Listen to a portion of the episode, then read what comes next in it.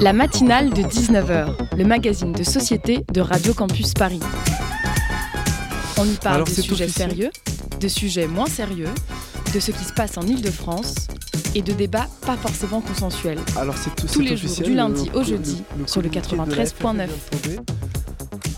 Petit problème technique, on n'avait pas de retour dans le casque. On va recommencer l'édito. Alors c'est officiel, le communiqué de la FFF vient de tomber. Noël Le est mis en retrait par le comité exécutif de la Fédération française de foot. Alors suite aux nombreux dérapages du patron du football français, alors faut dire qu'après de nombreuses sorties médiatiques très maladroites, comme notamment sur le, les conditions d'hébergement de la délégation française au Qatar qui étaient insalubres pour tout le monde, mais simplement en manque de peinture fraîche pour Noël, les quelques plaintes en, en interne pour euh, agression sexuelle, ainsi que les propos complètement déplacés à l'encontre de la légende Zinedine Zidane, et ça vous fait un joli petit cocktail explosif, sans oublier les nombreux SMS à l'encontre de Sonia Souid, une agente de football qui veut juste faire son, son, son travail, mais qui l'invite à de nombreuses reprises pour, je cite, finir une bouteille de champagne chez lui. Alors difficile de vouloir garder à la tête du football français un tel personnage, surtout quand ce dernier se défend en s'assurant, en assurant ne pas savoir comment envoyer des SMS. Alors on serait presque tenté de le croire, du haut de ses 81 ans, le pauvre Noël, mais il semblerait tout de même que ce soit la fin et que ce soit surtout la fois de trop sur Zidane. Interrogé par RMC, il a décrit qu'il n'en avait rien à secouer de là où irait entraîner Zidane. Donc en somme, le mec survit à des accusations de harcèlement sexuel, à un management douteux, à des propos homophobes, racistes et sexistes, mais va tomber pour avoir déclaré qu'il n'en avait rien à secouer de Zidane, le foot. Quel drôle d'univers.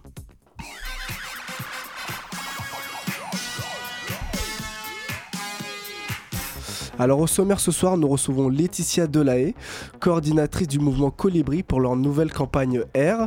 Et puis dans un second temps, nous écouterons un grand sujet sur l'amour et la drague en Égypte avec Eamon Creil et Frédéric Lagrange. Et pour rappel, il vous reste une conférence, une grande conférence qui aura lieu demain. Et pour finir, Olivier nous parlera de Ch- Rennes-le-Château. Et on vous laisse découvrir ça tous les mercredis. Le Zoom, dans la matinale de 19h. Alors avec nous pour cette première partie d'émission, nous sommes avec Laetitia Delahaye. Bonsoir Laetitia. Bonsoir, merci pour votre invitation. Alors première question, déjà j'ai vu sur internet que vous étiez animé par la diversité notamment culturelle et la justice sociale et qu'après quelques expériences dans la coopération internationale, vous avez été euh, amené à, à vous diriger vers cette voie. Alors déjà, quelles ont été ces, ces fameuses expériences? Alors effectivement, j'ai commencé plutôt dans la coopération internationale en, Afrique, au Sénégal, euh, ou même sur de la coopération décentralisée entre des grandes villes dans le monde, euh, avec cette, euh, cette aspiration et cette volonté à, lutter contre des formes de précarité, de domination qui pouvaient exister dans le monde. Et, j'ai assez rapidement voulu faire converger ces différents enjeux, c'est-à-dire les questions de transition écologique et les dimensions de justice sociale, parce qu'on voit que c'est deux mondes qui, qui parfois se parlent pas, alors qu'en fait, on, a, euh, on, on en aspire à une société qui est différente sur tous ces aspects, les questions de démocratie, euh, des- les questions sociales, les questions économiques, les questions écologiques. Et, euh, et c'est comme ça que je suis arrivée au mouvement Colibri. Donc euh, justement, Laetitia, une nouvelle campagne pour le mouvement Colibri, c'est la campagne Nouvelle Ère. Est-ce que vous pouvez nous, nous en parler un petit peu? Oui, bien sûr. Alors, le mouvement Colibri, c'est un mouvement citoyen qui, qui, depuis maintenant 15 ans, accompagne, soutient toutes celles et ceux qui ont envie d'agir justement pour une société radicalement différente sur des notions d'écologie, euh, de démocratie, d'é- d'économie.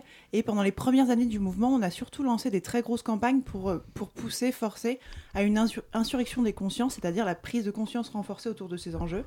Et, euh, et au fur et à mesure que justement la conscience euh, grandissait, euh, on a plutôt développé des projets plus opérationnels pour accompagner ces porteurs de projets. Donc on a créé une université, on a créé une fabrique pour accompagner concrètement des porteurs, on a une boutique, on a un magazine, bref, plein, plein d'actions plus opérationnelles. Et, depuis quelques, quelques temps, un peu moins de deux ans, on se dit, bon là, il faut aller plus loin en fait dans notre manière d'accompagner la transition écologique. Et, c'est comme ça qu'on élabore depuis maintenant voilà, un peu moins de deux ans une, une nouvelle campagne, une nouvelle stratégie qui vise à, à justement euh, changer d'échelle dans, notre action et aller accompagner la transition écologique à l'échelle de territoire. Euh, et on, veut le faire concrètement à travers cette campagne qui s'appelle Nouvelle Ère. Nouvelle Ère, c'est une référence à une campagne qu'on avait lancée en 2013 qui s'appelait la Révolution des colibris. Donc c'est la reprise du R justement pour poursuivre ces révolutions locales, écologiques, démocratiques, citoyennes à l'échelle locale. Et donc ce que propose la campagne, c'est quoi? Donc elle a été lancée en septembre 2022. Euh, elle, se divise en, trois phases et elle propose de faire basculer des territoires, de, montrer, de démontrer qu'on peut vraiment vivre autrement à l'échelle locale, et notamment en décidant autrement euh, avec tous les acteurs qui sont présents localement, en mangeant autrement, en consommant autrement, en se déplaçant autrement, en faisant l'école autrement. Et voilà, et tout ça, on peut vraiment le réinventer. Et, euh, et donc la première phase de la campagne, elle a visé à lancer une grande consultation nationale, donc a démarré en septembre, où sur plein de thématiques, la démocratie, l'éducation, l'alimentation, l'agriculture, l'économie, l'énergie, on a, on a justement lancé des questionnaires, donc on a eu pas mal de réponses, plus de 2000 réponses. On a aussi euh, organisé des webinaires, euh, des rencontres, débats pour euh, que des experts, des personnes qui avaient vécu des expériences, qui avaient lancé des initiatives, puissent aussi nous partager euh, leurs aspirations, leur, bilan autour de ces, questions. Et euh, donc là, on est un peu dans la conclusion de cette phase 1, donc cette phase où on allait, on retournait voir les citoyens, les citoyennes, les experts, les acteurs euh, sur, ces sujets pour engager la phase 2. la phase 2, qui est la phase la plus importante de la campagne, qui vise à lancer des défis au territoire pour justement leur proposer de basculer complètement. Qu'est-ce qui en est ressorti de cette première phase justement? Alors ce qui en est ressorti de cette première phase, c'est que déjà nous, ce qui nous anime depuis la création du mouvement, c'est qu'on pense que chacun et chacune, on peut contribuer à la transformation de nos sociétés. Et justement la consultation, elle a montré que en fait globalement, les gens, en tant que citoyens, citoyennes, mais euh, des élus, des professionnels, euh, des, profs, euh, voilà, tous les acteurs ont envie de contribuer. Souvent, ce qui freine, c'est de savoir par quoi on commence. Comment, comment on démarre une action, on change de métier, on lance euh, en tant qu'élu, on change une autre initiative, une assemblée citoyenne, mais comment on fait? On va subir euh, des critiques. Et donc, ce qui est, plutôt très positif pour nous, c'est qu'il y a une vraie aspiration à une transformation radicale de la société. Voilà, les gens ont plus envie de fonctionner comme ça, de consommer de cette manière, de vivre de cette manière, de d'être en lien euh, comme ça aussi. Et, et, on voit que c'était un peu un appel, cette consultation, à c'est parti, on est prêt, apportez-nous du soutien, venez euh, animer des démarches sur les territoires, apprenez-nous à, mieux dialoguer, à mieux coopérer, parce que l'enjeu de la coopération, il est beaucoup ressorti. En fait, on ne sait pas faire autrement ensemble. On a trop d'habitude, euh, un élu se positionne bah, comme... Euh, comme il sait le faire, un citoyen un peu en opposition, mais on ne sait pas dialoguer, on ne sait pas se projeter ensemble. Et donc, donc il y a une vraie demande de donnez-nous ces premiers pas à initier et, et aidez-nous à coopérer sur les territoires. Et après, sur les différentes thématiques, il y a évidemment des propositions et on est en train de travailler à la capitalisation de cette consultation qui sortira mi-mars.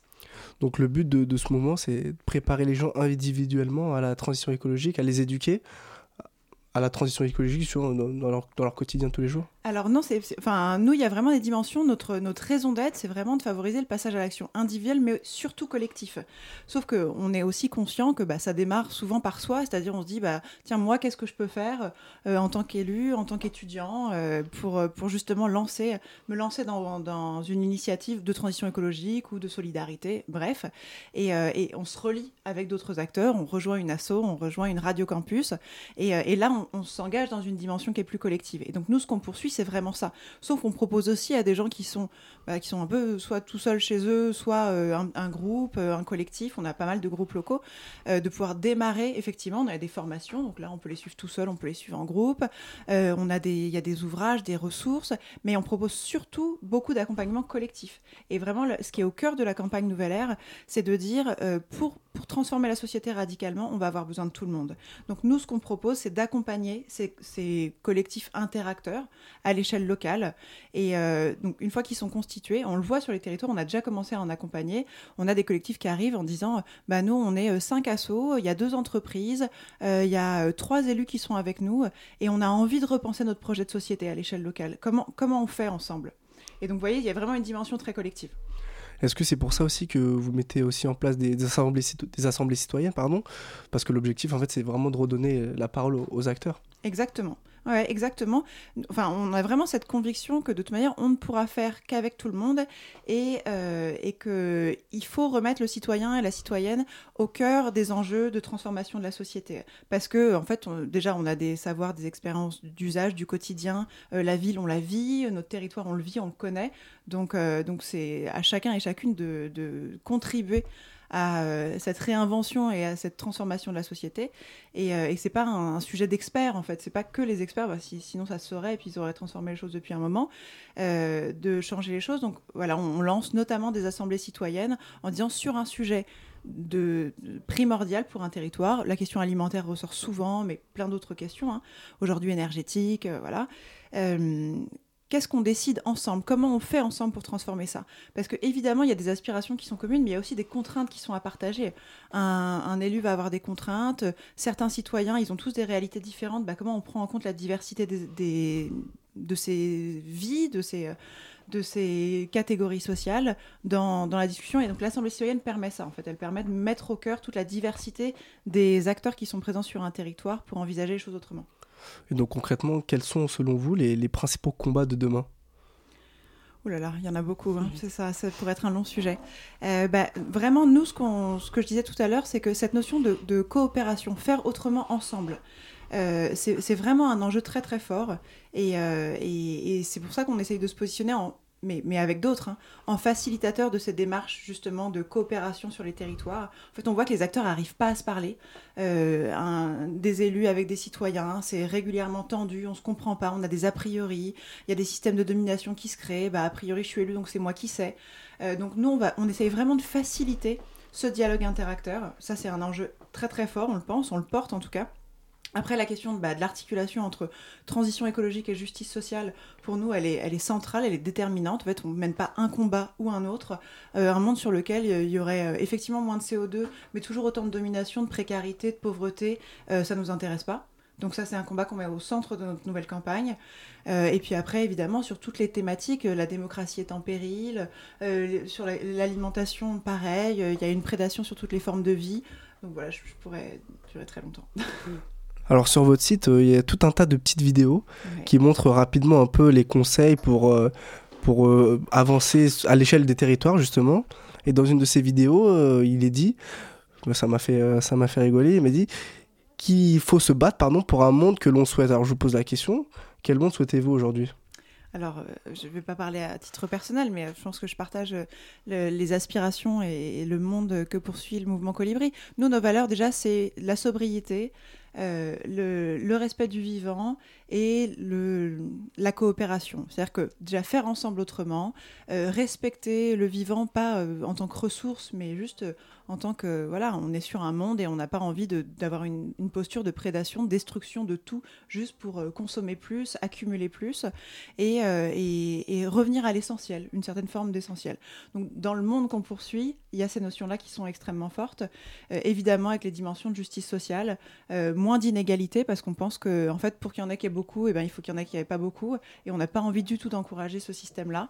Donc, euh, donc voilà, c'est les valeurs fortes. Après, évidemment, je pourrais vous faire des listes. On a sorti, hein, il y a un peu moins de dix ans, le plan des colibris, donc une feuille de route politique euh, alternative et citoyenne avec euh, une centaine, peut-être plus même, de mesures sur les questions alimentaires, sur les questions démocratiques. voilà. Alors, comme on a énoncé juste avant, c'est un projet qui est centré sur les territoires français. Comment vous faites justement pour les relier entre eux? Alors, pour les relier entre eux, ce qu'on essaye de faire justement, c'est euh, de favoriser le partage d'expériences. Par exemple, aujourd'hui, euh, les défis ne sont pas encore lancés, mais on a déjà commencé à accompagner des territoires et on a depuis très longtemps des groupes locaux. Donc, on a régulièrement des rencontres de réseau, on a des partages d'expériences, on va faire des publications. On a sorti deux revues. Euh, on a un magazine qui s'appelle 90 degrés et justement, dans ce magazine, on essaye de valoriser les expériences pour que d'un territoire à l'autre, ils disent ah bah tiens, il s'est passé ça sur ce territoire, cette question elle nous intéresse. Et là, nous on favorise la mise en lien. Bah tiens, euh, cet élu, il a envie de rencontrer un autre élu parce qu'il pensait pas que c'était possible, mais en fait ça l'est. Il y a une dimension d'inspiration forte qui est, présente dans le mouvement. On n'est pas que dans l'opposition, dans le contre. On a aussi été critiqué pour ça, mais on est aussi beaucoup sur, bah, regardez, il y en a qui font, essayer de vous inspirer de ces démarches-là. Et donc toutes les rencontres qu'on organise, on a eu pendant très longtemps des agoras et on va les poursuivre, qui visaient justement à faire que les acteurs se rencontrent soit sur une thématique, soit sur un territoire. Alors vous structurez votre campagne, comme vous l'avez dit, sur euh, trois grandes phases, donc qui s'étend euh, de 2022 à 2025. Est-ce que le but aussi, c'est d'essayer d'agrandir un peu l'association, d'avoir plus d'adeptes? Est-ce que c'est surtout de, de, convaincre plus de gens, plus de jeunes peut-être? Alors, euh, bien sûr, l'idée, c'est toujours de massifier euh, dans, un mouvement, surtout quand on vise à changer l'échelle et à avoir un impact qui est plus important. Donc, euh, c'est sûr que c'est ça. Après, nous, on a vraiment envie de faire avec les autres. Donc, l'idée, c'est pas qu'on nous rejoigne spécifiquement le mouvement Colibri, mais c'est que les gens s'engagent, ils agissent, et s'ils peuvent agir à nos côtés, avec nos valeurs, évidemment, c'est ce qu'on poursuit. et alors, par contre, sur la question des jeunes, oui, effectivement, parce que selon les modes d'action des différents mouvements écolos, on se rend compte qu'il bah, y a plus ou moins de jeunes, plus ou moins de types de profils. Euh, et, c'est vrai que sur le public, certainement que vous touchez euh, là dans votre radio, euh, c'est un public qu'on a qu'on a, mais qu'on a moins parfois parce qu'on est sur des modes d'action plus longs, parce qu'on est sur des, formes moins. voilà, on n'organise pas de marche, on n'organise pas. C'est différent et c'est très bien que ça existe. Hein.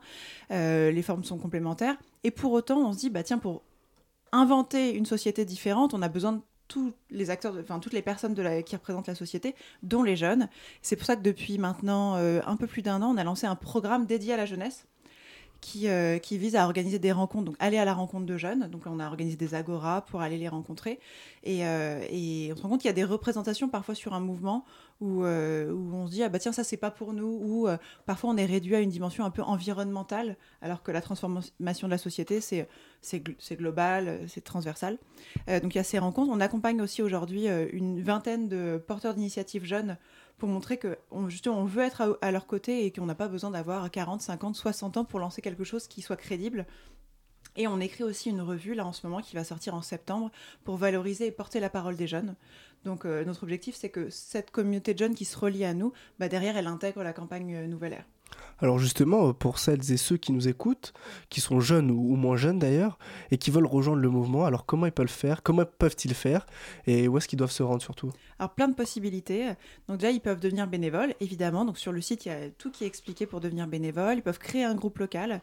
Euh, ils peuvent rejoindre un groupe local, puisqu'on a plein de groupes locaux qui sont présents un peu partout en France, et euh, en France métropolitaine et en Outre-mer, et pas qu'en France d'ailleurs, plutôt dans la francophonie. Euh, ils peuvent également, bah, vous voyez là, on avait des, des projets qui étaient donc là, la promo, elle est, complète, mais il y aura certainement d'autres projets qui seront accompagnés. On organise un festival qui devait avoir lieu en décembre, mais qui a été un peu décalé, euh, bref, de, des grèves, etc., euh, qui aura lieu en mai. Et euh, donc, ils peuvent venir avec plaisir. On avait justement toute une. Enfin, la participation des jeunes à ce festival était gratuite, encouragée, facilitée. On leur laissait des espaces de prise de parole, de valorisation de leur expérience.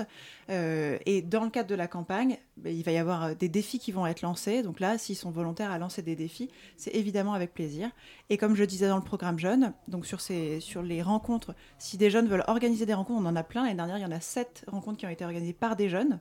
Donc si certains jeunes ont envie d'organiser des rencontres, ils peuvent le faire euh, en nous contactant, en le faisant avec notre équipe ou avec des bénévoles. Et dans le cadre de la revue qu'on écrit sur les, sur les jeunes et euh, qui, va, qui vise à porter leur parole, c'est des journalistes jeunes qui écrivent et qui vont à la rencontre de jeunes qui ont envie justement de dire quelque chose. Donc s'ils ont envie de partager une expérience, eh ben, c'est aussi possible. Il y aura une grosse agora dédiée à la jeunesse qui aura lieu début octobre sur ces questions-là. Donc euh, ils pourront aussi participer avec plaisir. Alors c'est un projet qui est entre guillemets censé se terminer en 2025. Est-ce que justement il y a l'ambition de peut-être euh, le continuer euh, chaque année ou peut-être le modifier en fonction de ce qui aurait marché ou pas ces, prochains mois, ces prochains mois, ces prochaines années? Est-ce qu'il y a peut-être l'objectif de le faire augmenter, de le faire développer peut-être même en Europe, dépasser les frontières françaises alors, sauf si la, France ou le monde bascule euh, pour une société écologique et radicalement différente d'ici 2025, mais sinon, oui, effectivement, enfin, on, s'attend à ce que ça n'ait pas basculé complètement. Euh, l'objectif, justement, d'avoir une campagne qui est un peu longue, c'est de ne pas faire croire qu'en six mois, on fait basculer un territoire et qu'on vit autrement. En fait, ça, ça prend du temps. Donc, euh, donc aujourd'hui, on est sur cette perspective parce qu'en 2026, comme vous le savez, il y a des élections municipales. En 2027, les élections présidentielles. Et donc, nous, notre objectif, c'est de, d'accompagner ces défis, enfin, de mettre en place ces défis, d'accompagner ces bascules et que en, en 2026, on puisse euh, démontrer et pas arriver juste avec des, des, mesures auprès des élus ou des futurs candidats, mais leur dire, regardez, on l'a fait, c'est possible. Et donc, que ça se massifie. Donc, d'envisager quelque chose en 2026 qui sera différent, mais dans la continuité de poursuivre ces révolutions locales, démocratiques, écologiques et solidaires. Merci beaucoup Laetitia Delay. Alors je le rappelle, vous êtes coordinatrice du mouvement Colibri, donc vous êtes venue ici pour nous parler de votre nouvelle campagne Nouvelle Ère et on se retrouve juste après une petite pause musicale.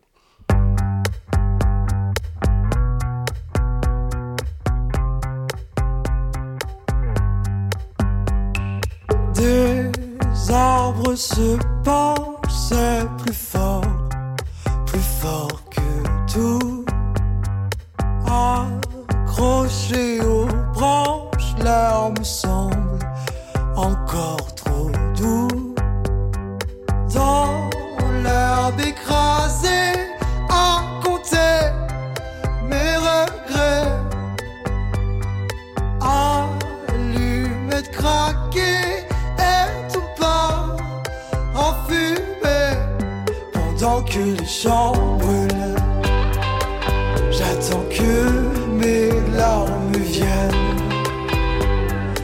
Quand la plaine ondule, que jamais rien ne m'atteigne.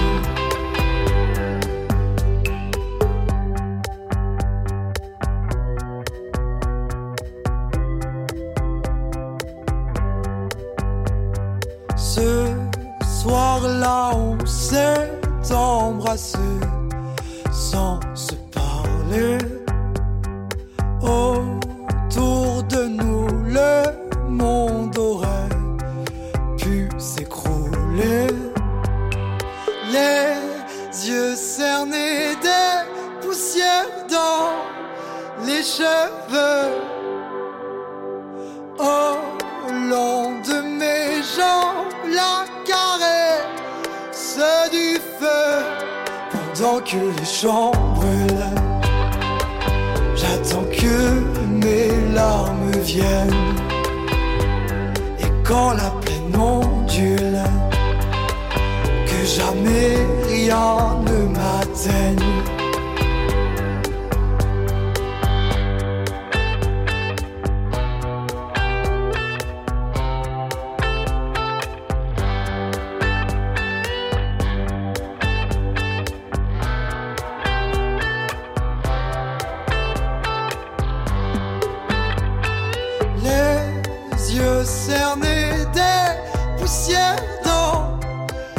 cheveux.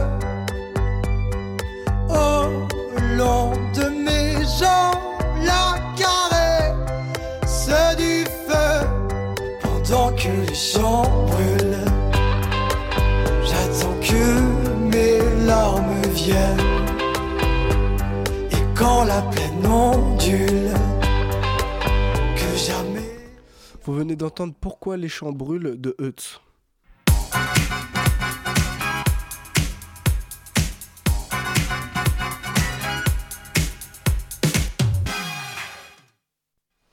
Nous vous avions parlé de l'exposition Les Révolutions de l'amour ouverte à l'Institut du Monde Arabe. Elle est exposée jusqu'au 19 février et le podcast est sur le site. Pour faire suite, l'Institut du Monde Arabe propose une série de tables rondes du 8 décembre au 12 janvier, donc certaines sont déjà passées. Elles sont conçues par le professeur de littérature euh, arabe et traducteur Frédéric Lagrange. Dans ce cycle de conférences, plusieurs thématiques sont abordées transidentité dans le monde arabe, les Russes des femmes, la sexualité féminine dans la littérature arabe médiévale, la drague ou comment se rencontrer, et donc le 12 janvier prochain, la revanche du déviant dans les pratiques artistiques. Pour parler de cette série de tables rondes, nous recevons aujourd'hui Frédéric Lagrange, donc comme je disais, professeur de littérature arabe à la Sorbonne Université et traducteur, et Eamon Kreil, euh, qui est professeur assistant au département des langues et cultures de l'Université de Gand. Ses recherches portent euh, principalement sur l'amour et la sexualité en Égypte. Bonsoir à vous deux. Bonsoir. Euh, donc aujourd'hui, trois conférences ont déjà eu lieu et euh, donc la dernière, euh, c'est jeudi prochain. Est-ce que Frédéric Lagrange, vous pouvez nous faire un petit bilan de, ces trois dernières tables rondes? Alors, ces conférences sont organisées autour d'une exposition qui est l'exposition Habibi à l'Institut du monde arabe et qui est consacrée à des créations euh, d'artistes euh, se revendiquant comme étant LGBTQI.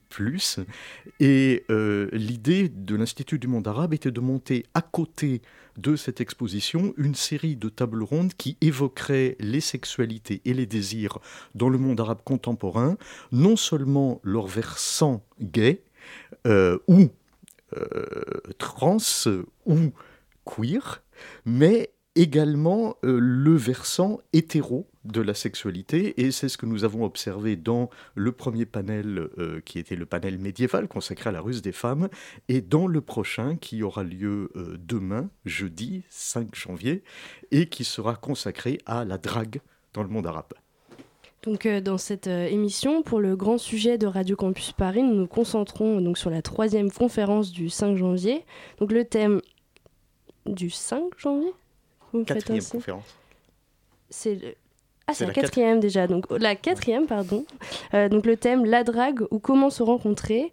Euh, donc euh, nous en parlerons notamment avec vous, Eamon Creil. vous intervenez donc car vos recherches portent principalement sur l'amour et la sexualité en Égypte. C'est une nécessité d'en parler aujourd'hui? Bah, disons que c'est une thématique qui, qui qui a la curiosité, en fait, il y a, une, il y a toujours une curiosité qui est ancienne mm, par rapport aux thématiques liées à l'amour et à la sexualité dans, dans les pays arabes.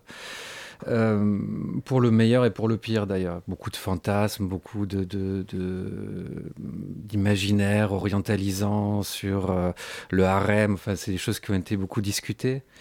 Euh, donc oui, c'est une nécessité, c'est aussi une curiosité euh, plus ou moins bien placée. Moi, voilà, ça dépend comment on la traite. Moi, j'ai commencé à travailler sur ces sujets il y a un moment déjà, et simplement, ça venait du fait que je ne comprenais pas comment mes, mes amis égyptiens se débrouillaient. Euh, voilà, il y a beaucoup de choses à démystifier aussi, il y a beaucoup d'aspects à quelque part désexotiser, je pense, sur ces sujets-là, euh, autour de questions comme le mariage arrangé, euh, le mariage d'amour, euh, qu'est-ce qui est possible, qu'est-ce qui ne l'est pas. un de mes grands chocs en arrivant au Caire, ah, c'est encore avant que je travaille sur ces sujets. moi, j'avais cette image typique. J'ai fait mes études à Genève de euh, pays arabes où c'était très contrôlé tout. Il y avait vraiment, c'était difficile. Euh, je me souviens être parti là-bas en me demandant ah mais est-ce que je pourrais, j'avais 23 ans, est-ce que j'oserais regarder une, jeune fille dans les yeux, est-ce que ça pourrait pas poser des problèmes? C'était très naïf. Hein. J'étais très naïf, j'avais aucune idée. Et j'arrive un jour de Saint-Valentin et, euh, et, donc la ville est en rouge, des couples partout. C'était, c'était, ça a complètement cassé mon cliché et tant mieux. Alors, qu'en est-il de la drague en fait en Égypte? Alors, c'est une vaste question, c'est ce dont on va discuter demain justement. Donc on va, on va approfondir cette question avec euh, d'autres, d'autres collègues. Donc euh, Myriam Cher euh, qui a travaillé sur le, qui travaille sur le Maroc, Maria-Angela Gasparotto qui a travaillé sur la Palestine, Marion Breteau qui travaille sur Oman, sur Oman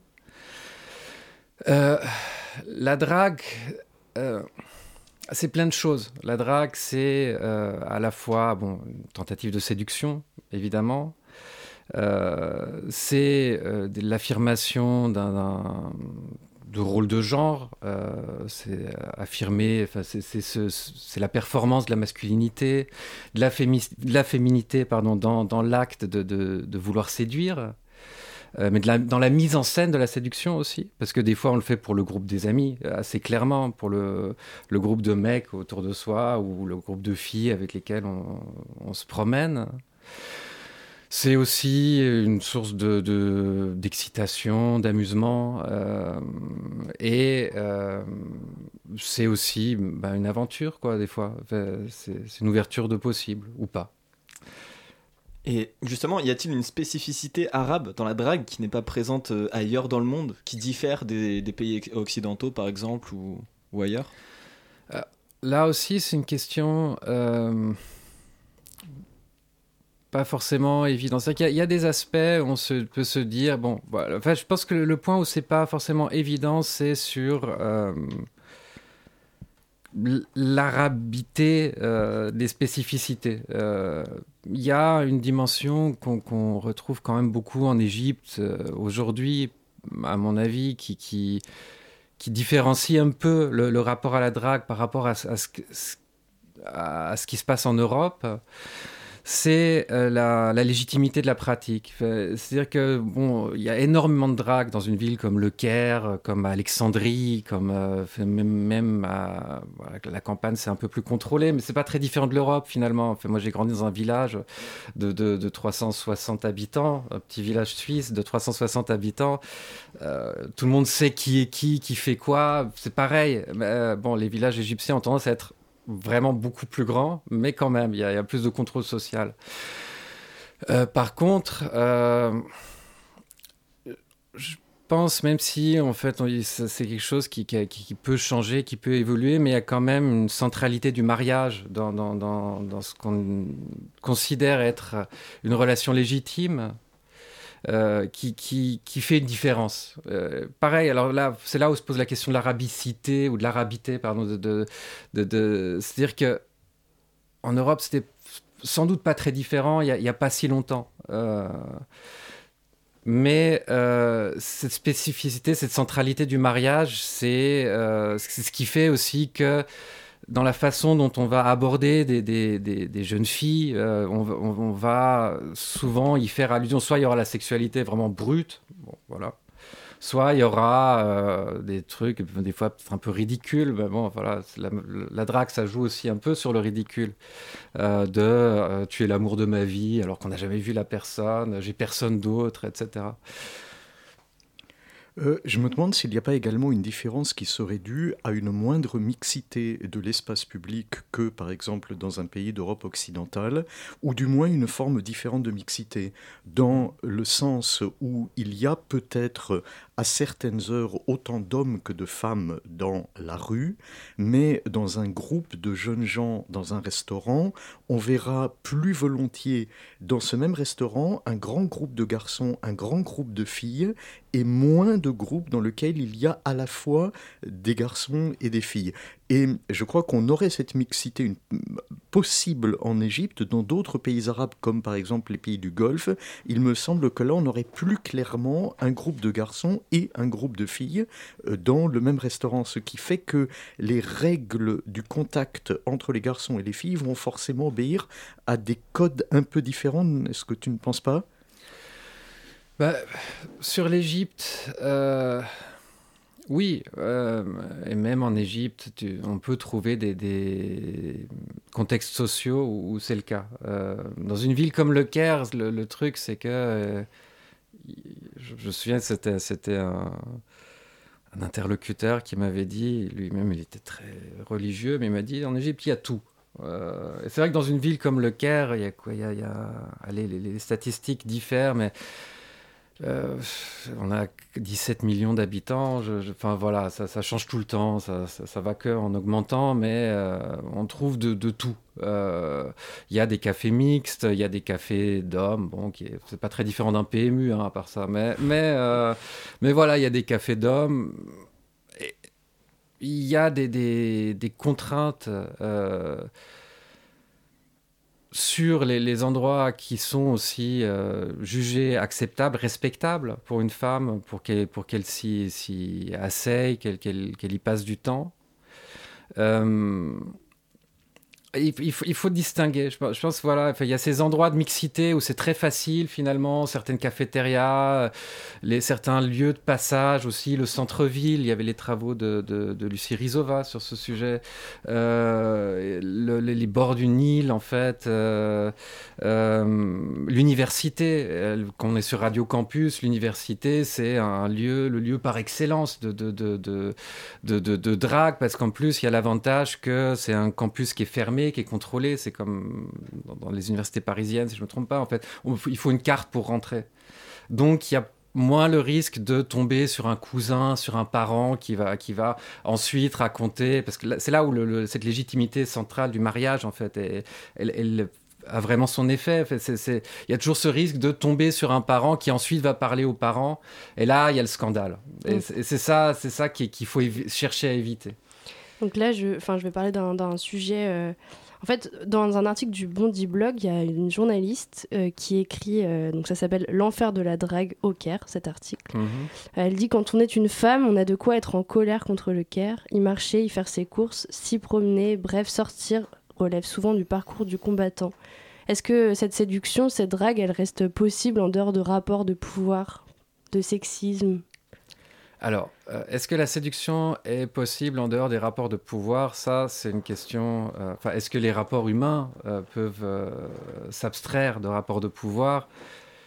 C'est une question presque philosophique. Je pense que hum, sociologiquement ou anthropologiquement, on aurait tendance à dire qu'il y a toujours du, pouvoir. Après, est-ce qu'il est mis en avant? Comment est-ce qu'il s'articule? Bon, c'est aussi le, travail de Foucault. Voilà. Du pouvoir, il y en a toujours d'une façon ou d'une autre. Maintenant, euh, la violence qui va avec euh, dans les rapports quotidiens au Caire, oui, c'est une réalité qui est euh, indiscutable. La question du harcèlement, la requalification aussi de la drague dans, les, dans les discours communs en harcèlement, passer de la, la catégorie de, bon, je ne vais, vais pas rentrer dans le vocabulaire, mais de moax, donc de, drague, euh, à la catégorie de taharrush, euh, de, harcèlement. Ça a été aussi un combat de- de- des, organisations, des ONG féministes euh, dans les années 2000 en particulier, afin de, changer les perceptions. Parce que c'est assez en fait, le truc, c'est que comme il y a cette centralité, légitimité du, du- mariage, dès qu'on rentre dans la drague, on rentre aussi dans une sorte de zone grise. Et, euh, cette zone grise, ça, ça, ça permet un peu le meilleur et le pire, parce que le, discours courant, si on parle avec des jeunes hommes, les, les filles, c'est un peu différent, mais c'est de dire que voilà, c'est amusant. C'est- une façon de, de rigoler ensemble. Des fois, ça marche, des fois, on obtient des, des réactions. Euh, du point de vue des filles, évidemment, c'est plus euh, ambivalent. Euh, mais on retrouve ce discours aussi. Donc il ne faut pas non plus être... Voilà, c'est pas, pas l'un ou l'autre. Après, c'est des questions de degré. Et puis, c'est des questions de... euh, oui, ça, peut être extrêmement lourd. hein. Euh, mais euh, c'est des questions de degré, de, de, de, de situation. Toutes les femmes s'en plaignent, que je connaisse. Il y a différentes façons de... de, de, il y a différentes façons de, de- de- d'apprivoiser les codes un peu aussi. Mais j'ai l'impression, et je, je veux pas, en plus je parle en tant qu'homme, donc euh, il y a cette violence qui est présente, euh, des commentaires des fois extrêmement sexistes, euh, des dévalorisant euh, une sexualité un peu crasse, quoi, comme ça, aussi des attouchements, enfin, c'est, un vrai problème. Mais en même temps, j'ai l'impression, ce que je peux comprendre de, de- aussi de la position des femmes, c'est que ça n'empêche pas qu'il puisse y avoir un désir de, séduire ou d'être séduite. Et, que simplement ce désir, il, il s'exprime dans ce cadre-là qui est extrêmement violent par plein d'aspects. Il me semble à ce propos que justement c'est un des cas, le harcèlement, pour lequel on ne peut pas dire qu'il y ait une spécificité arabe, mais pour le coup des spécificités nationales. Euh, D'expérience de mes amis femmes, la situation que ressent une femme marchant dans la rue à Abu Dhabi, à Dubaï, à Tunis ou au Caire n'est absolument pas du même ordre. Effectivement, le Caire est une euh, ville difficile pour les femmes. Tunis l'est beaucoup moins et Dubaï ou Abu Dhabi ne le sont pas du tout. Et je me demande dans quelle mesure, c'est une simple hypothèse, ceci peut être ou pas relié aux constructions de la masculinité qu'on est susceptible de rencontrer dans les productions culturelles de ces pays et également du discours politique et euh, de la dose de masculinisme que l'on est susceptible de rencontrer dans le discours politique courant. Le discours politique égyptien est caractérisé justement par un extrême masculinisme qui est encouragé par les médias, ce qui est une chose que l'on ne trouvera pas à Et qu'on ne trouvera pas aux Émirats. Et euh, je ne donne que trois pays, mais j'imagine que l'on pourrait nuancer de la même manière selon, en quelque sorte, des cultures locales, non pas au sens d'une culture éternelle et essentialisée, mais d'un moment historique que nous traversons où les productions culturelles, où les États encouragent euh, de façon ambiguë euh, certains comportements. Euh, si nous revenons sur l'Égypte, il y a à la fois une sorte de masculinisme d'État encouragé par les médias et parallèlement ce dont tu parlais qui est cette prise de conscience que la séduction n'est pas le harcèlement et l'apparition dans le champ public de tout ce vocabulaire qui est un vocabulaire globalisé. Euh, mmh. MeToo, n'est pas limité à l'Occident. MeToo, c'est également quelque chose qui concerne le monde arabe de 2023 parce qu'il y a une globalisation des concepts et de la façon dont on se sent en tant qu'homme ou en tant que femme ou en tant que personne transgenre dans le monde actuel et donc dans le monde arabe. Donc la séduction dans d'autres pays, donc par exemple euh, en Égypte, sans utiliser des catégories, des clés de lecture. Euh, de personnes européennes, enfin, sans porter un regard colonial, en gros, dans, cette façon de voir euh, la séduction bah, Ça renvoie à la question de, l'orientalisme, toujours. Hein. C'est la question de. Euh, la question, c'est à quel point, de mon point de vue, après, c'est de nouveau, c'est des, des, questions très larges, mais c'est dans quelle mesure on cherche à essentialiser ce, qu'on observe. Euh, euh, on avait, euh, j'ai co-dirigé avec euh, Serena Tolino et Lucia Sorbera, deux collègues, un, ouvrage collectif sur, sur les, questions de sexualité, d'amour, une perspective transhistorique et translocale, depuis l'époque abbasside jusqu'à aujourd'hui. Et euh, on s'est posé la question, en fait, pourquoi, pourquoi cette, cette ère culturelle, toujours la question des aires culturelles d'ailleurs, c'est toujours très... Euh, bah, il y, a une part d'arbitraire, en fait. Finalement, on pourrait faire des comparaisons, on pourrait prendre l'Afrique euh, sans considérer que le Sahara est une frontière, on pourrait inclure l'Inde, pourquoi pas? Je, parlais de Mumbai, je parlais de ces villes indiennes, il y a, beaucoup de liens communs, il y a beaucoup de, liens, il y a beaucoup de, points communs, pardon. Euh, on peut faire des, comparaisons, mais il y, a, beaucoup de parallèles à faire avec l'Europe aussi. Et de mon point de vue, c'est ça l'enjeu, c'est-à-dire de ne pas penser que, ok, y a, on, va mettre les, Arabes dans une case, et, euh, et ça, c'est l'amour des Arabes. Par contre, euh, oui, il y a des spécificités historiques, il y a des spécificités sociales qui sont liées à une période. À partir de là, on, peut, on peut, euh, voilà, on, peut y aller sans, sans, sans trop de réticence, tout en restant prudent, évidemment. Ah oui, bah justement, est-ce que dire que c'est culturel, c'est de l'exotisation? Ah alors là, c'est une, euh, c'est le, concept de culture. Euh, ça dépend comment on, le définit en fait. Est-ce que la culture c'est l'équivalent d'un, Est-ce que c'est quelque chose qui, nous détermine complètement? Est-ce que c'est quelque chose qui nous, qui nous, qui nous enferme quelque part? Euh, si, c'est ça, oui, c'est une essentialisation forcément, quoi. Euh, ou alors, est-ce que c'est euh, quelque chose qui est simplement, voilà, alors et aussi, est-ce que c'est quelque chose d'homogène en fait, parce que la culture est jamais homogène en fait.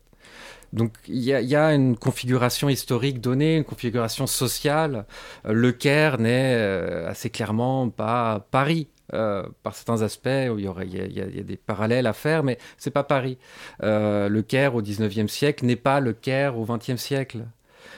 Même s'il y a des continuités qui sont indéniables, des parallèles à faire, là, là enfin, de nouveau, mais, euh, si on a une, définition ouverte de la culture et aussi dynamique de la culture, si on pense en termes de configuration culturelle plutôt que de culture comme quelque chose qui nous définit, hmm eh ben, on peut échapper, à mon sens, à cette euh, essentialisation. Sophie Larmoyer d'Europe 1, réalisée pour la Saint-Valentin S'aimer en Égypte, euh, les jeunes couples à l'épreuve d'une société conservatrice, a eu un interlocuteur, Rami, qui était en couple avec un autre homme et qui explique s'assurer de ne pas parler avec quelqu'un de la police. Il explique que le régime militaire conservateur arrête régulièrement les gays c'est quoi la, quelle, est... la situation en gros actuelle en fait auprès des personnes LGBT euh, QIA+, euh, ça se passe comment concrètement? Je sais pas si ça peut être concret, je ne sais pas. Alors je dirais que dans le monde arabe, de façon générale, euh, la règle pour vivre tranquillement est de ne pas être gay, mais d'être un homme ou une femme ayant des rapports sexuels avec des hommes ou des femmes. En d'autres termes, s'il s'agit de vivre un désir sexuel, de façon générale, quelles que soient les lois, des pays arabes, les États ferment les yeux et s'en désintéressent totalement. Ce qui dérange énormément l'ensemble des États euh, de la zone MENA est la revendication d'une identité. C'est le moment où une préférence sexuelle débouche sur une revendication identitaire. Euh, et éventuellement le sentiment d'appartenir à une communauté, une communauté qui dès lors aurait des revendications, aurait des droits, aurait ses lieux. Et ceci est l'élément qui est pour les États et pour les éléments les plus conservateurs de ces sociétés considéré comme insupportable. S'y mêle une façon de dénoncer les revendications LGBT comme étant une importation de l'Occident et dès lors euh, toute insistance du côté occidental à obtenir une reconnaissance des personnes LGBTQ en tant que telles et non pas en tant qu'individus ayant une sexualité tout ceci est dès lors vécu comme une intervention insupportable qui amène des réactions d'autant plus violentes.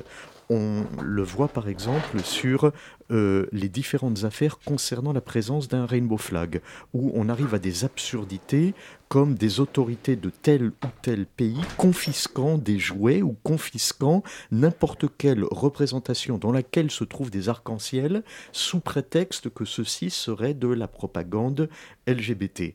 Donc il y a une vie des personnes LGBTQ partout dans le monde arabe et il y a des gens qui peuvent vivre finalement heureux tant qu'ils vivent discrètement et ne revendiquent pas. Et c'est justement ce que dénoncent et que refusent les militants du monde arabe qui veulent euh, obtenir non pas cette possibilité de vivre une sexualité, mais la possibilité de vivre une identité. Et justement, le 25 janvier, euh, cela fera 12 ans que la révolution égyptienne a eu lieu et elle avait entraîné de fréquentes descentes de police dans les lieux LGBTQI. Et depuis, bah, qu'en est-il de ces menaces? La menace est toujours permanente. La menace est toujours une sorte d'épée de Damoclès, c'est-à-dire que euh, les lieux gays au Caire bougent d'année en année, tel café, tel bar, euh, tel lieu est connu comme un lieu de rencontre, est à la mode, puis n'est plus à la mode après quelques années, mais la possibilité d'une descente est toujours cette épée de Damoclès, car on sait que un jour il y aura une descente, un petit peu comme on sait qu'en Californie, un jour il y aura le grand tremblement de terre, eh c'est la même chose, ça n'empêche pas les, les, Californiens de vivre, euh, les personnes LGBT du monde arabe euh, savent qu'il y a cette menace qui finit toujours à un moment ou à un autre par se réaliser parce que soit il y a un crime sexuel quelconque et que les polices locales trouvent beaucoup plus euh, euh, pratique de rafler tout le monde de façon à être sûr de trouver le coupable, ou parce que pour des raisons de calcul politique sur la scène interne, l'État a besoin de euh, réaffirmer son attachement à des valeurs traditionnelles et rien de plus pratique dès lors que de frapper sur les maillons faibles je crois qu'elle risque entre rien du tout et euh, la prison à vie et de la torture, euh, selon leur chance, tout simplement. Euh, selon les États, selon la politique des États, selon les besoins politiques du moment, euh, on passera complètement à travers les mailles du filet, on sera instantanément euh, relâché, comme par exemple suite à une rafle qui avait eu lieu dans un hammam où finalement les gens ont dû passer 24 heures ou 48 heures et puis ça arrêté. Et puis il y a la possibilité d'être jugé et de passer des années en prison. C'est de ce côté-là, nous sommes, quels que soient les États, dans un régime qui est essentiellement celui de l'arbitraire, où il peut y avoir à côté de la volonté d'un État, la volonté également d'un juge, tout simplement, la volonté d'un policier, d'un service de se faire mousser, d'obtenir une publicité, Et s'il se trouve qu'un juge particulièrement conservateur, ici ou là, décide de condamner à de la prison, il est évident que l'État, même si ce n'est pas exactement son intérêt à ce moment-là, n'interviendra pas pour casser un tel jugement ou attendra bien plus tard pour éventuellement discrètement libérer ces personnes qui iront finir euh, leur vie au Canada, aux États-Unis ou en Europe. Euh, donc il y a euh, ce sentiment d'un arbitraire et de le pari de passer à travers les mailles du filet et le risque qui tombe sur les malheureux. Je vous recommande la lecture du roman Dans la chambre de l'araignée. Euh, qui traite justement, c'est un très beau roman, premier roman avec un narrateur gay à la première personne, et euh, qui traite justement de ces questions. Le roman a été traduit en français, il est de Mohamed Abdel Nabi, et euh, il est édité dans la Chambre de l'araignée. Excellente euh, lecture pour savoir ce que cela était pour celui qui, justement, n'est pas passé à travers les mailles du filet, celui qui a été ramassé. Est-ce qu'il y a des, stratégies pour se cacher, des, lieux de rencontre particuliers, des, des, choses mises en place par euh, les personnes de, de, cette communauté pour, pour justement échapper Je pense que les personnes LGB n'ont pas besoin à ce point de euh, se cacher. Euh, les lieux sont fondamentalement connus tous. Euh, d'autant plus qu'il y a également des questions de classe à prendre en considération. Il y a des lieux pour les personnes LGB appartenant aux classes populaires et des occasions de rencontre, comme par exemple les mouleds, dont parlait Mon précédemment. de même qu'il y a des lieux extrêmement gay-friendly pour euh, les classes supérieures comme euh, des euh, festivals de techno, des, des grandes occasions musicales où l'on sait que tout le monde a l'esprit extrêmement ouvert. donc il n'y a pas pour la catégorie LGB un besoin particulier de se cacher. C'est plutôt pour les personnes TQ que là le danger est beaucoup plus réel, d'autant plus que dans la bouche des conservateurs, il y a un immense flou et une immense confusion dans lequel les mêmes mots arabes sont utilisés selon les besoins, aussi bien pour désigner des personnes homosexuelles que pour désigner des personnes transgenres. Euh, je pense que là où il y a une réelle souffrance quotidienne et difficulté à vivre le quotidien, ceci concerne beaucoup plus les personnes transgenres que les personnes qui s'identifieraient comme euh, lesbiennes ou gays. Et puis, il y a ceux qui ne cherchent pas à s'identifier et qui, eux, vivent finalement très simplement leur désir. Merci euh, Frédéric euh, Lagrange. Donc, euh, je le rappelle, vous êtes professeur de littérature arabe à Sorbonne Université et traducteur. Et merci à Eamon Kreil, qui est professeur assistant au département des langues et cultures de l'Université de Gand. Donc, je le rappelle, vos recherches portent principalement sur l'amour et la sexualité en Égypte à l'Institut du monde arabe. Euh, comme on disait, il y, a une, il y, a une, proposition de, comment dire, une série de tables rondes qui ont lieu, donc qui ont commencé le 8 décembre et qui se terminent le 12 janvier. Euh, si vous voulez vous y rendre, c'est encore possible, il me semble. Merci beaucoup d'être. On peut absolument s'y rendre et c'est même une invitation ouverte puisqu'il y aura la séance du jeudi 5 suivie de la séance du jeudi 12 et euh, l'Institut du monde arabe ouvre ses portes à tout le monde et il y a de la place pour tout le monde. Et donc, euh, je le rappelle, euh, l'exposition Habibi, les révolutions de l'amour, donc ouverte également, proposée à l'Institut du monde arabe, est exposée jusqu'au au 19, j'ai failli dire 12, 19 février 2023. Merci à vous d'être venu en studio à Radio Campus Paris. Merci à vous. Merci. Vous venez d'écouter la chronique d'Olivier. Pour rappel, c'est une chronique à découvrir tous les mercredis. Et merci à toutes et à tous de nous avoir écoutés lors de cette belle matinale. On a maintenant la chronique d'Olivier qui va être diffusée, euh, donc ce sera tous les mercredis. On écoute ça maintenant. La matinale de 19h. Les trésors ont toujours fasciné et ils ont aussi souvent rendu fou. C'est logique, quoi de plus motivant qu'un trésor pour éveiller les fantasmes? Le village de Rennes-le-Château et sa région le plateau du Haut-Razès sont source depuis des siècles de légendes liées à l'existence d'un trésor. Les Romains y auraient exploité des mines orifères, d'autres parlent du trésor des Wisigoths. Pour d'autres encore, c'est la fortune des Templiers. Sous les Templiers, justement, les seigneurs d'Albedin, occupants du château du Bézu, semblaient disposer d'une fortune colossale dont on ne connut jamais la provenance. Bref, quand le curé Saunière arrive à Rennes-le-Château en juin 1885, il foule une terre chargée de légendes. Situé à une quarantaine de kilomètres de Carcassonne, le village connaît un important exode rural.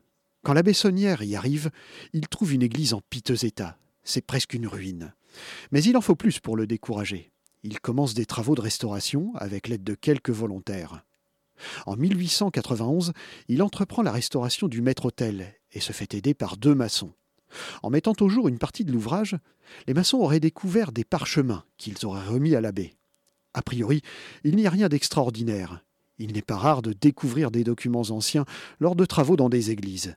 Mais là, ces parchemins vont exciter les imaginations.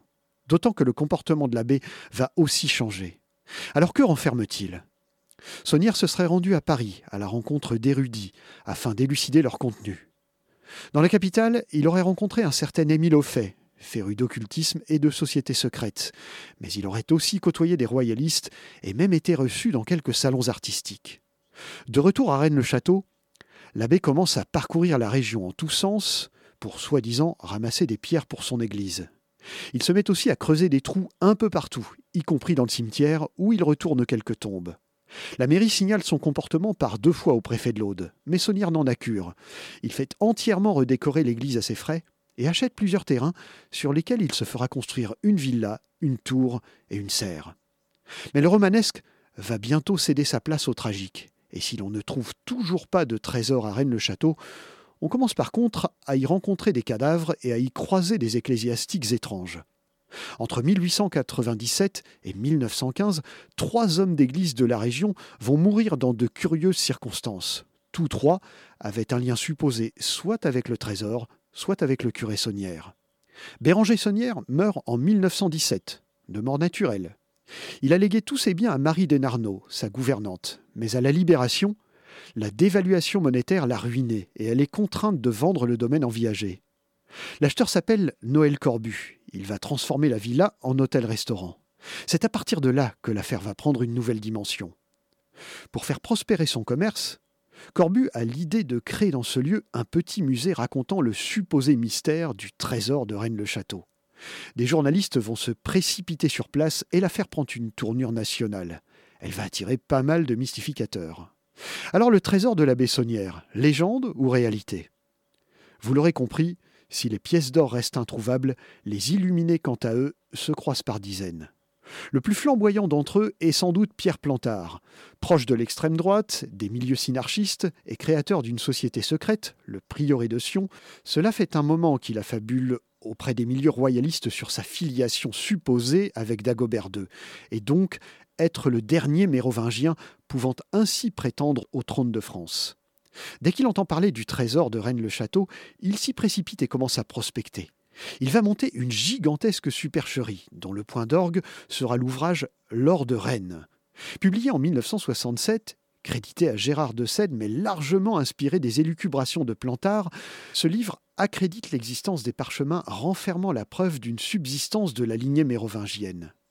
La vérité est hélas plus prosaïque. Sommé de s'expliquer sur ses dépenses par son évêché, près de 370 000 de nos actuels euros, la Bessonnière aurait fourni des livres de comptes truqués. Il sera d'ailleurs accusé par l'évêque de Carcassonne de trafic de messe. Il intentera contre lui un procès canonique pour acte de simonie. Il a également été accusé de pillage de tombes. On a aussi prétendu qu'il avait exploité, auprès des milieux royalistes, le contenu des fameux parchemins qui n'ont jamais été retrouvés. Il reste pas mal de zones d'ombre autour de cette affaire, et les légendes autour du trésor subsistent. Alors si vous allez un jour à Rennes-le-Château, prenez donc le temps de visiter l'église. Les décors seraient un jeu de pistes conduisant au trésor. Bonne chance Merci à toutes et à tous de nous avoir écoutés lors de cette belle matinale. Merci à Serkan et Rosalie à la réalisation, à Alexandre et Marie pour l'interview. Restez bien avec nous juste après, c'est Extérieur Nuit. Bonne soirée à tous.